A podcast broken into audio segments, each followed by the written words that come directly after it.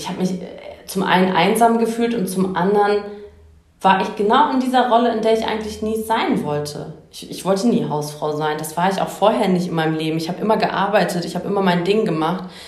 Und auf einmal hatte ich so diese, diese typisch klassische türkische Rollenverteilung, wofür ich eigentlich mich von Anfang an, äh, so, sobald ich in die Jugendzeit äh, kam, dagegen gesträubt habe. Herzlich willkommen zum Ikidünya Zwei Welten Deutsch-Türkische Lebenslinien Podcast. Mein Name ist Canan Userli und in diesem Podcast interviewe ich Menschen, die mit diesen beiden Kulturen leben und aufgewachsen sind.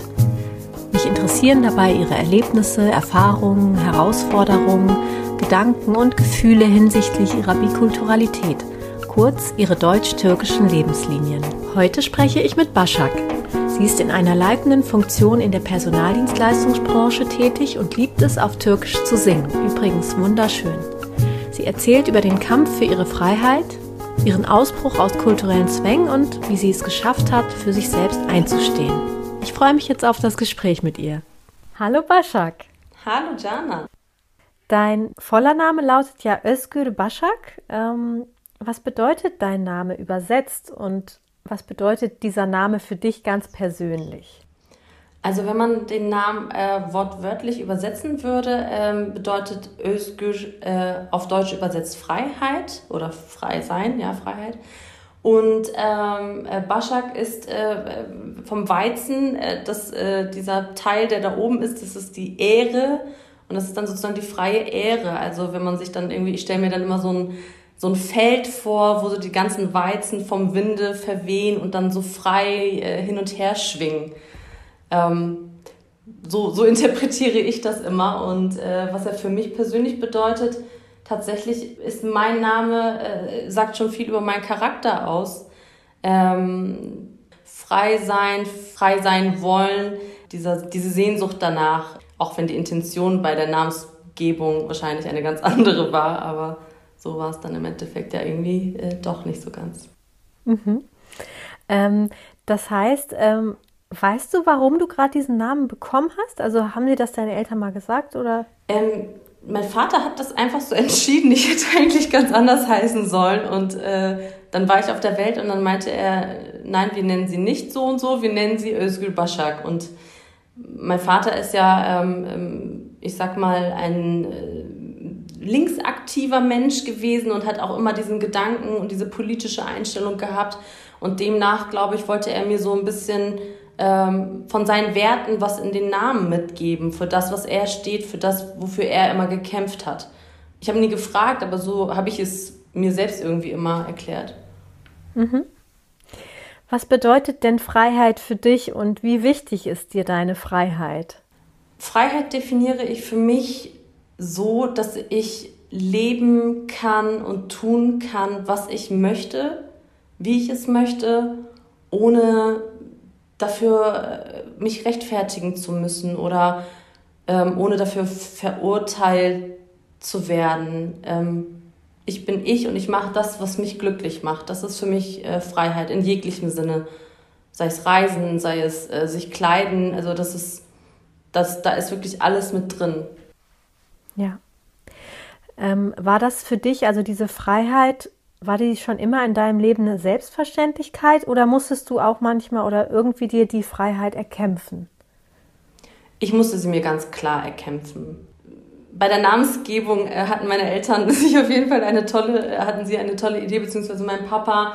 Ähm, das sind auf jeden Fall seine Werte, aber ähm, nichtsdestotrotz äh, ist unsere türkische Kultur einfach äh, oder unsere, meine, meine Eltern ähm, konservativer, als sie vielleicht sein wollten oder als sie vielleicht selber eigentlich, wenn sie nach außen getreten sind für das, was sie gekämpft haben, ähm, konnten sie oder konnte mein Papa in der, bei seinen eigenen Kindern oder in seinem eigenen Haushalt, sage ich jetzt mal, nicht ganz so umsetzen. Und ich musste mir tatsächlich alles bis heute oder bis vor kurzem äh, selbst erkämpfen. Also es fing damit an, dass ich als Jugendliche nicht das durfte, was andere durften. Und das heißt, ich musste immer wieder äh, diskutieren, kämpfen. Alle durften irgendwie auf eine Geburtstagsfeier, aber ich sollte um elf zu Hause sein. Ähm, warum darf ich nicht bis eins? Und äh, also jede, jede, jede Aktivität, die irgendwie, ähm, ja, weiß ich nicht, die für, mein, für meine Eltern, äh, für ein türkisches Mädchen sich nicht gehört hat, war für mich zu Hause immer ein Riesendrama. Und dann hieß es immer, warum, warum weinst du jetzt? Damit kannst du auch nichts erreichen. Habe ich gesagt, naja, aber ich, ich bin sauer, ich bin, ich bin wütend und es macht mich, es macht mich wütend, dass ich es nicht darf. Ich verstehe es nicht. Warum, warum, die und die darf es doch auch. Und es war, ja, die und die ist aber nicht meine Tochter, hieß es dann immer, ne? Also dieser klassische Spruch. So, das ist, das ist wirklich von dann bis hin zur, äh, dass ich eigentlich gar keinen Partner haben durfte, einen Freund zu haben, um Gottes Willen. Wie komme ich bloß auf so eine verrückte Idee? Ähm, mit äh, 16, 17 dann den ersten Freund zu haben, das ging, das war ein absolutes No-Go. Also so, so mit der Jugend fing so die Einschränkung und der, der Kampf eigentlich an. Ja, wie hat sich das für mich angefühlt? Das ist natürlich, äh, man will es nicht akzeptieren, dass es jetzt so eine Regel gibt, weil warum, also weil man sieht ja von außen was anderes, also andere Menschen leben anders, die machen, die, die dürfen anderes. Und ähm, ich sitze da äh, bei mir zu Hause in der Stube, sage ich jetzt mal, und kann für mich nicht erklären, warum ich es nicht darf. Es war immer eine Frustration, immer sich ein Einordnen in eine Kultur, die du schon, also ich habe mich schon auch mit meiner Kultur identifiziert gefühlt, aber eben nicht so extrem. Also ich wusste, ich bin, habe türkische Wurzeln und ich habe auch das geliebt, in die Türkei zu fahren und die türkische Sprache, die türkische Musik, alles drum und dran. Aber ähm, diesen Part halt nicht. Und ähm, ich habe es, es hat mich einfach ähm, ja, also es war, es war immer ein sich fügen müssen und das ist, ähm, das ist irgendwie, ich weiß gar nicht, wie ich diese Emotion ausdrücken soll, aber man ist ja immer in so einer Ausbruchstimmung durchgehend, also immer raus wollen, immer das daraus sich kämpfen, weil man sich so eingeengt fühlt, weil ich bin nicht da, wo ich sein wollte. Also vom, nicht von dem Ort her, sondern ne, vom, mhm. vom Gefühl her. Da, da habe ich mich einfach nicht wohlgefühlt in diesem eingeschränkten Raum. Mhm. In einer ganz anderen Dimension äh, war dein Vater ja auch quasi im Kampf für die Freiheit ähm, unterwegs und zwar ähm, in der Türkei. Er ist ja dann als politischer Flüchtling nach ähm, Deutschland gekommen und hat dann später bei Lufthansa gearbeitet und auch dort deine Mutter kennengelernt. Wie war das denn für dich, als du später von dieser Dramatik seiner Flucht erfahren hast? Und äh, wie war das generell mit einem so politisch aktiven Papa für dich? Also mein Vater ist äh, äh damals, ähm, musste er nach Deutschland flüchten. Meine Tante hatte bereits ähm, hier gelebt für einen gewissen Zeitraum, also ihre, seine Schwester. Und äh, mein Vater war in der Türkei politisch sehr links aktiv zur damaligen Zeit. Ähm, äh, ne, wurden ja Wände bemalt mit Slogans und es wurden, ähm, ich sag jetzt mal, illegale politische äh, äh, ähm, Reden gehalten in diesen politischen Kreisen.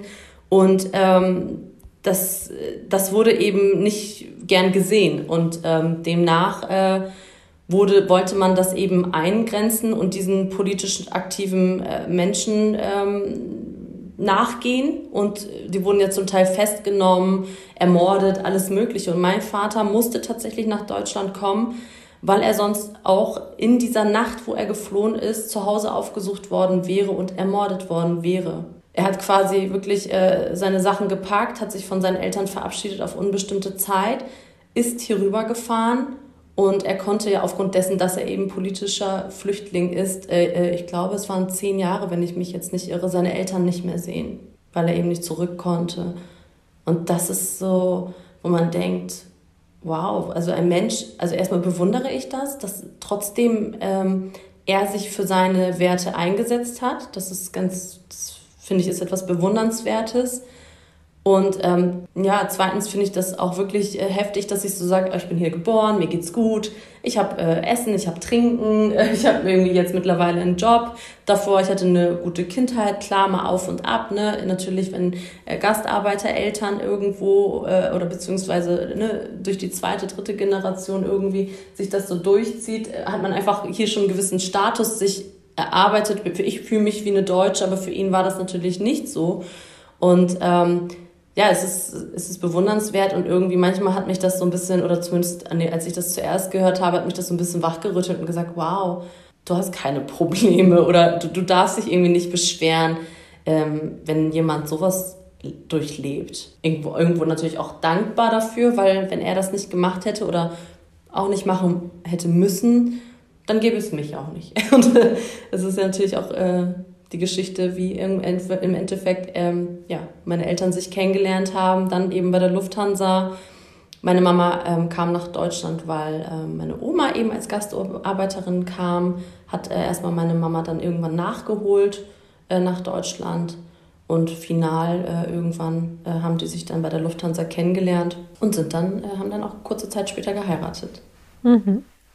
Du hast eben gesagt, also fühlt sich jetzt schon so wie eine Deutsche. Ähm, gab es denn eine Lebensphase, und das passiert ja auch oft in der Jugend, wo du dich gefragt hast, ja, wo gehöre ich eigentlich hin? Also wer, was, wer bin ich denn jetzt? Ähm, also wie war das? Hat, oder ja, wie hat sich das für dich angefühlt, beziehungsweise wie fühlt sich denn jetzt heute an? Ähm, Vielleicht habe ich mich eben gerade tatsächlich nicht ganz äh, korrekt ausgedrückt. Also ich fühle mich hier angekommen. Tatsächlich hatte ich nie Probleme äh, mit, ähm, weiß ich nicht, also äh, mit meinem Migrationshintergrund. Ich hatte, ich habe nie Diskriminierungserfahrungen gemacht, zumindest nicht in dem Ausmaß, wie manch ein Mensch es leider durchleben muss. Deswegen ähm, fühle ich mich hier einfach angekommen. Ich fühle mich hier zu Hause. Ähm, also eine Phase, dass ich äh, äh, nicht wusste, wo ich hingehöre, die hatte ich in dem Sinne eigentlich nicht. Also ähm, klar, ich glaube, wir alle haben im Leben so dieses, wo will ich hin, wer bin ich, also Selbstfindung, aber jetzt nicht in dem Sinne kulturell. Das hatte ich nicht, nein. Mhm. Ja.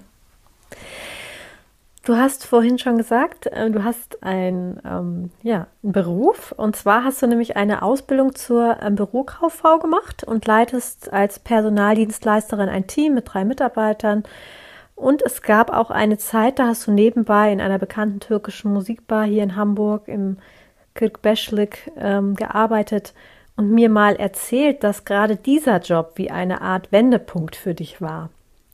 Warum? Ich habe angefangen dort zu arbeiten und es war eigentlich nie, also es hat sich für mich nie wie Arbeit angefühlt. Es war ein Abtauchen in eine andere Welt. Ähm, man hatte äh, Gäste, also türkische Gäste, man hatte türkische Livebands. Das, das hatte so ein bisschen Istanbul-Flair immer dort drin. Und wenn ich dahin kam, dann war ich irgendwie kurz weg von Hamburg oder von hier und war dann einfach mal kurz in Istanbul, habe einer tollen Liveband zugehört und war diese ganze Nacht irgendwie wie als wäre es so ein Ausflug. Meine Freunde haben immer gesagt, du arbeitest so viel, wie machst du das? Ich habe immer gesagt, ihr versteht das nicht. Es, es fühlt sich für mich nicht an wie Arbeit. Es fühlt sich, es, ist, es bringt mir so Spaß und ich, ich liebe es. Das ist wirklich der Wendepunkt gewesen, wie ich äh, diese Leidenschaft sowohl zur Musik, sowohl zur Kultur, durch Menschen, die ich dort kennenlernen durfte, ähm, gemerkt habe, ah, okay, äh, ich habe hier nochmal eine ganz andere Community kennengelernt, mit denen ich ganz anders interagiere als mit den Menschen, die ich bereits in meinem Leben habe. Das ist nicht besser oder schlechter, es ist einfach anders gewesen und hat nochmal mein Horizont, was diese Kultur angeht, erweitert und mich auch erweitert, weil ich mich nochmal über andere Themen ausgetauscht habe und durch auch die türkische Kultur nochmal noch anders erlebt habe, sozusagen. In die, wie es halt natürlich in einer Bar möglich ist, klar, ne? Aber ähm, so war es äh, im Endeffekt. Durch die Freundschaften und durch diese Bekanntschaften, die ich dort gemacht habe, durch dieses Musikhören, habe ich auch tatsächlich erst richtig angefangen, türkische Musik so sehr zu hören. Ich habe das schon mein Leben lang immer gehört, aber so dieses auch sich in dem Bereich weiterbilden, verschiedene Sänger, Interpreten kennenlernen, äh, dann äh, verschiedene, ne, dass man auf einmal auch ähm, beispielsweise jetzt nicht nur türkisch Pop oder das, was man zu Hause von Mama Papa kennt, sondern eben ähm, auch äh, in diese alternative Musikszene, Soul, also türkisches, türkische Jazzmusik, Soul, Soulmusik, ähm, ne, dass, dass, es, dass ich mich in diesem Be Bereich total erweitert habe, was mich total erfüllt hat, diese Musik, diese, diese ja, ich sage ja immer, türkische Musik, die geht einem so ins Herz. Und ich habe gemerkt, dass ich damit äh, so, so viel ähm, Emotionen leben konnte, die nochmal ganz anders waren, ähm, als ich jetzt irgendwie, keine Ahnung, wenn ich da äh, mit meinen Freunden ähm, Hip-Hop, R&B, ne, was wir so gehört haben, das ist einfach, geht mir ganz, ist mir ganz anders nahe gegangen, ich habe es ganz anders gefühlt. Ähm, dass wenn so ein Lied lief, war ich gedanklich direkt schon in so einer Schwebe, äh, kann man schon fast sagen, klingt jetzt ein bisschen übertrieben natürlich, aber so fing das das für mich an, ähm, dass ich äh, gemerkt habe, wow, ich fühle mich dabei wirklich so, so gut und es, es tut mir gut auch. Mhm. Ähm, da im Kirkbeschlik, also in dieser türkischen Musikbar, gab es ja auch eine Situation, hast du erzählt, in der du dann auch plötzlich ähm, die Liebe für den Gesang und die Bühne intensiv erfahren hast. Vielleicht magst du mal erzählen, wie das dazu kam. Ja, ich habe schon immer gesungen. Eigentlich fing das an, als ich klein war. Ich hab, äh, es gab ähm, eine Sängerin, sie, hieß, sie heißt Moises Ersoy, vielleicht kennt der eine oder andere sie ja. Und das, die, davon hatten, von der hatten wir ganz viele Kassetten zu Hause und ähm, die hat meine Mama immer gehört und dementsprechend hört man das natürlich auch mit als, als Kind. Ich glaube, ich war so neun Jahre alt oder so, wo ich so angefangen habe, irgendwie in meinem Zimmer eine Kassette anzumachen und einfach mitzusingen. Und ähm, unter der Dusche singen und immer vor sich hin summen und sowas. Das, das war bei mir schon immer irgendwie da. Also diese, dieses, diese Leidenschaft oder einfach dieses Singen.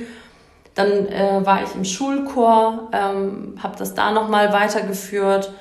Und ähm, dann äh, kam tatsächlich auch äh, im Krütbischlik so dieses, als ich so vor mich hingesungen habe, hat das dann irgendwann mal mein Chef gehört. Und als wir dann so eine Band zu Gast hatten, ähm, meinte er dann, ja, ihr könnt ja nachher Baschak auch mal mit auf die Bühne holen, die kann ja auch so super singen. Und da dachte ich so, Gott, nee, das machen die doch jetzt nicht wirklich, ne?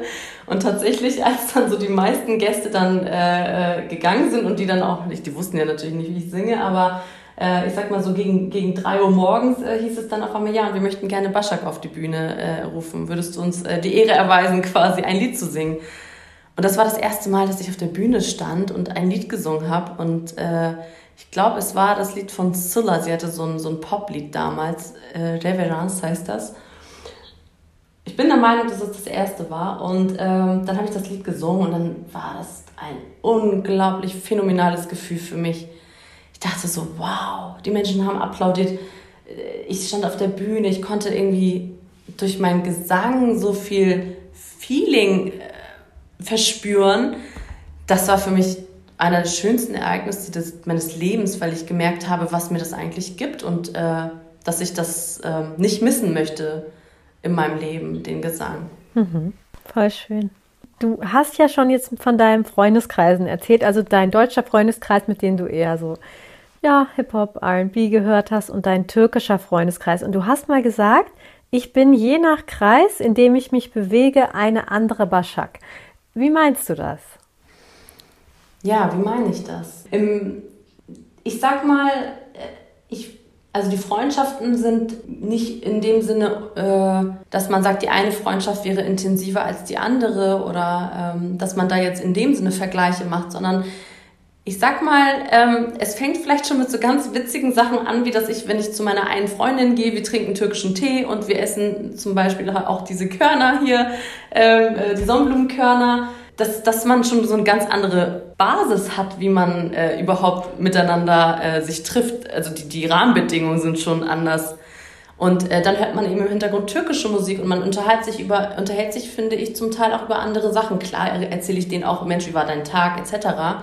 Aber dann sagt die eine, Mensch, ich habe gerade ein neues Lied entdeckt oder die andere erzählt irgendwie, ach, ich möchte da und da hinfliegen in der Türkei. Dann fängt man an, irgendwie darüber zu reden, philosophieren. Und ich merke auch, dass ich da einfach so ähm, andere Dinge teilen kann, weil ich kann jetzt meinen oder auch mit denen auch mal Lieder singen kann. Meine beste Freundin, mit der könnte ich das sicherlich auch, äh, also aus meinem, ich sag jetzt mal deutschen Freundeskreis, aber die fühlt das ja nicht so wie ich. Die findet das bestimmt auch nett, wenn ich das mache, aber für sie ist es dann auch so, ja, war nett. Also so. Und bei denen bin ich einfach, ähm, ich sag jetzt mal, ja, so, so, so die deutsche Baschi oder Baschak ne?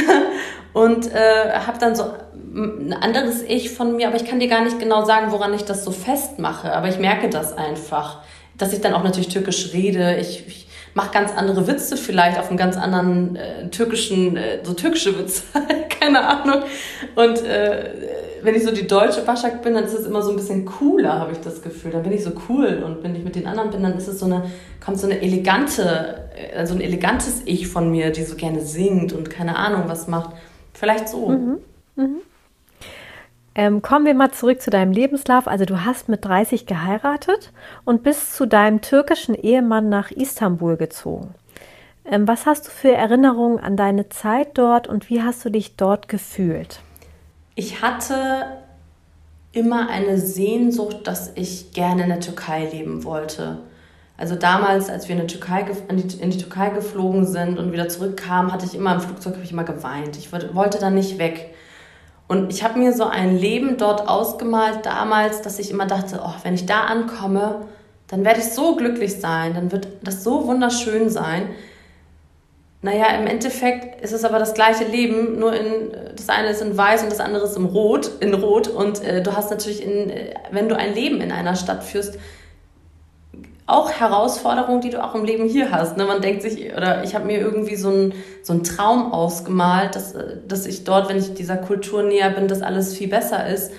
Aber ähm, man darf eben auch nicht vergessen, dass dort ganz andere äh, äh, Probleme herrschen als hier. Und als ich dann da war, muss ich ganz ehrlich sagen, war ich tatsächlich sehr enttäuscht. Jetzt nicht, weil ich jetzt dachte, dort wird alles wunder wundervoll, ne? so natürlich auch nicht. Aber ich habe mir ausgemalt, dass ich dort einfach äh, mit der Kultur einfach ähm, glücklicher sein werde.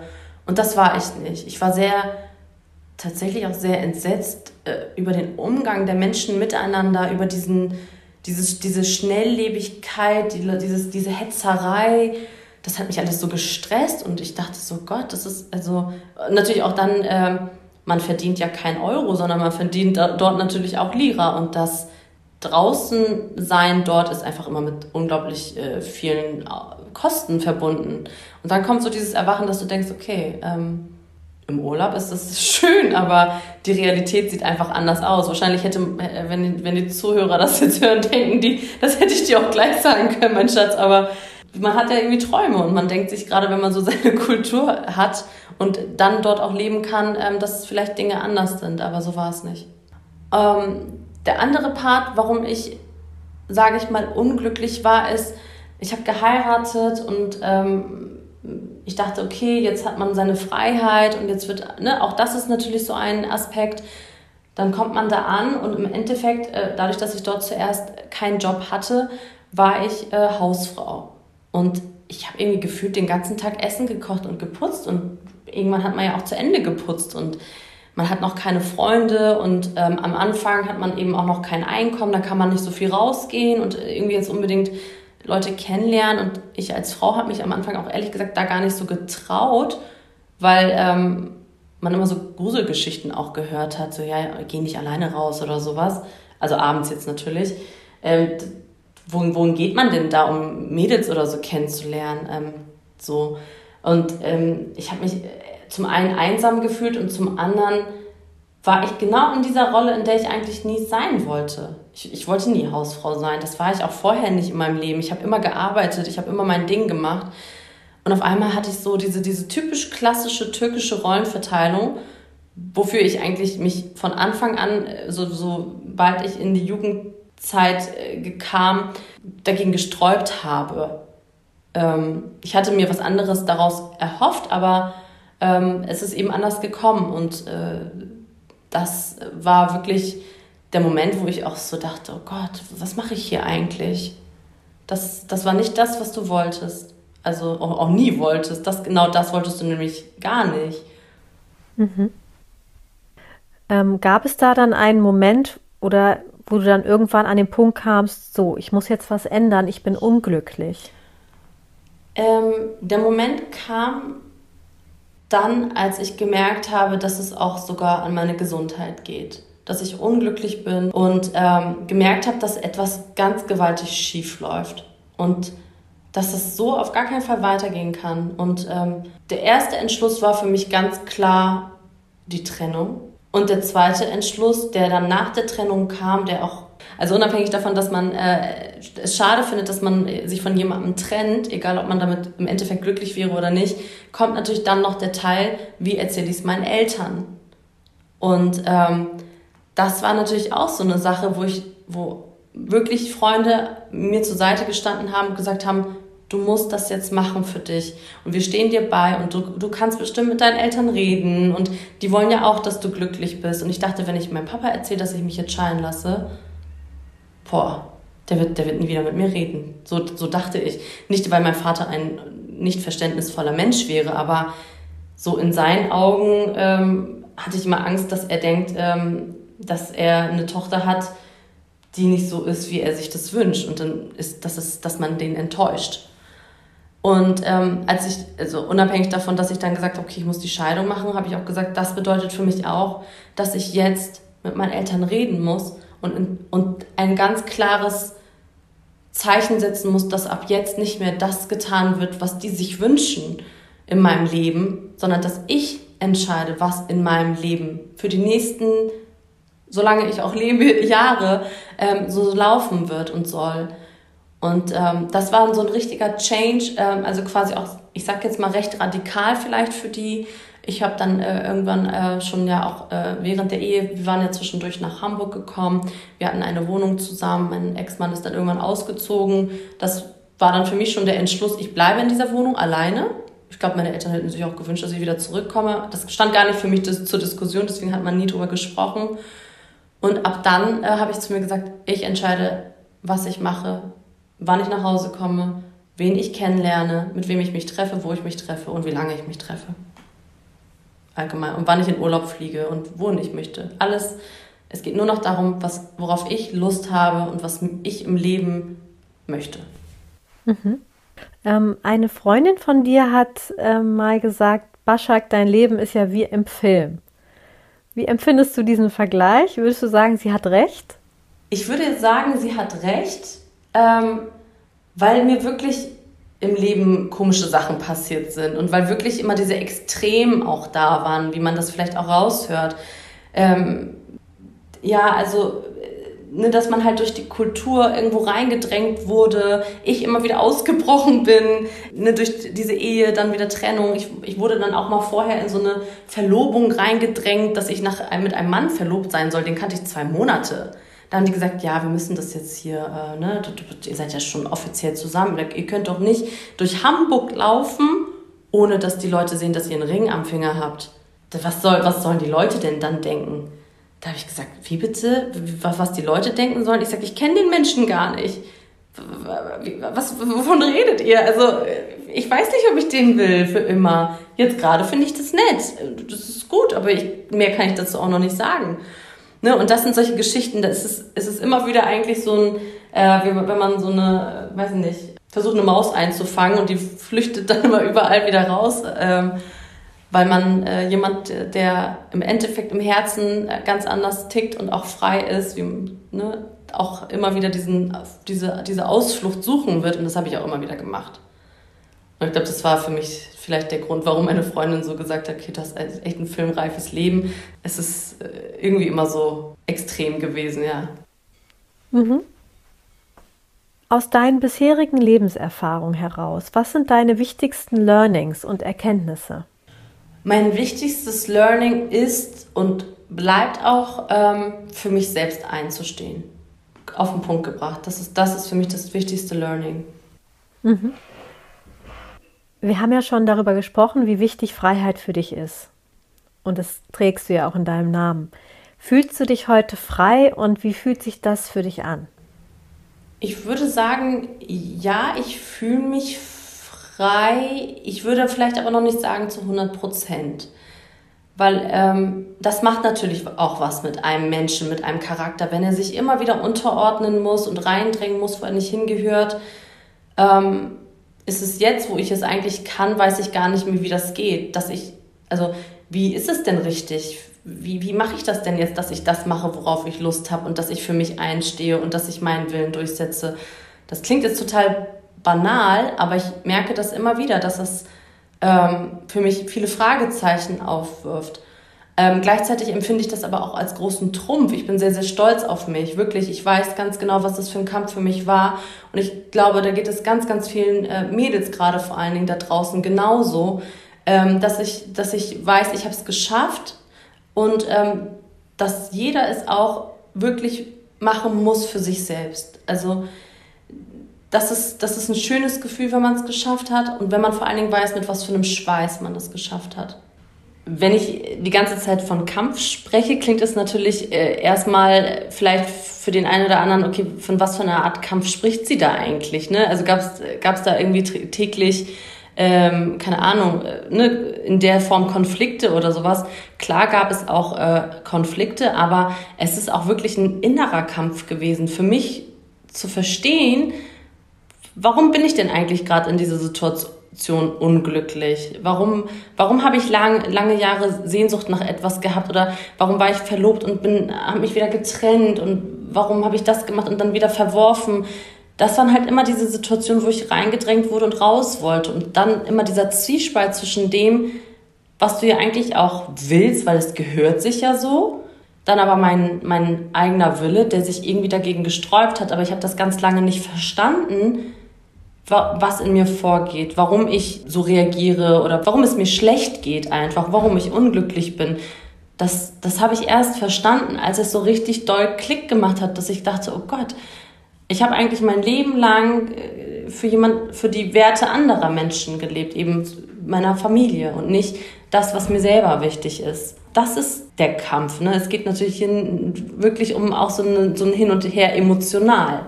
Mhm. Ja, dann habe ich jetzt noch eine letzte Frage für dich. Und zwar, was bedeutet Heimat für dich? Ich kann das gar nicht so einfach beantworten, muss ich sagen. Heimat, ähm, also ich bin hier in Hamburg zu Hause. Ich bin auch hier in Hamburg. Ich, ich habe auch meine Freunde hier. Ich habe jetzt ja eben auch schon mal versucht, woanders zu leben. Das war nicht meine Heimat.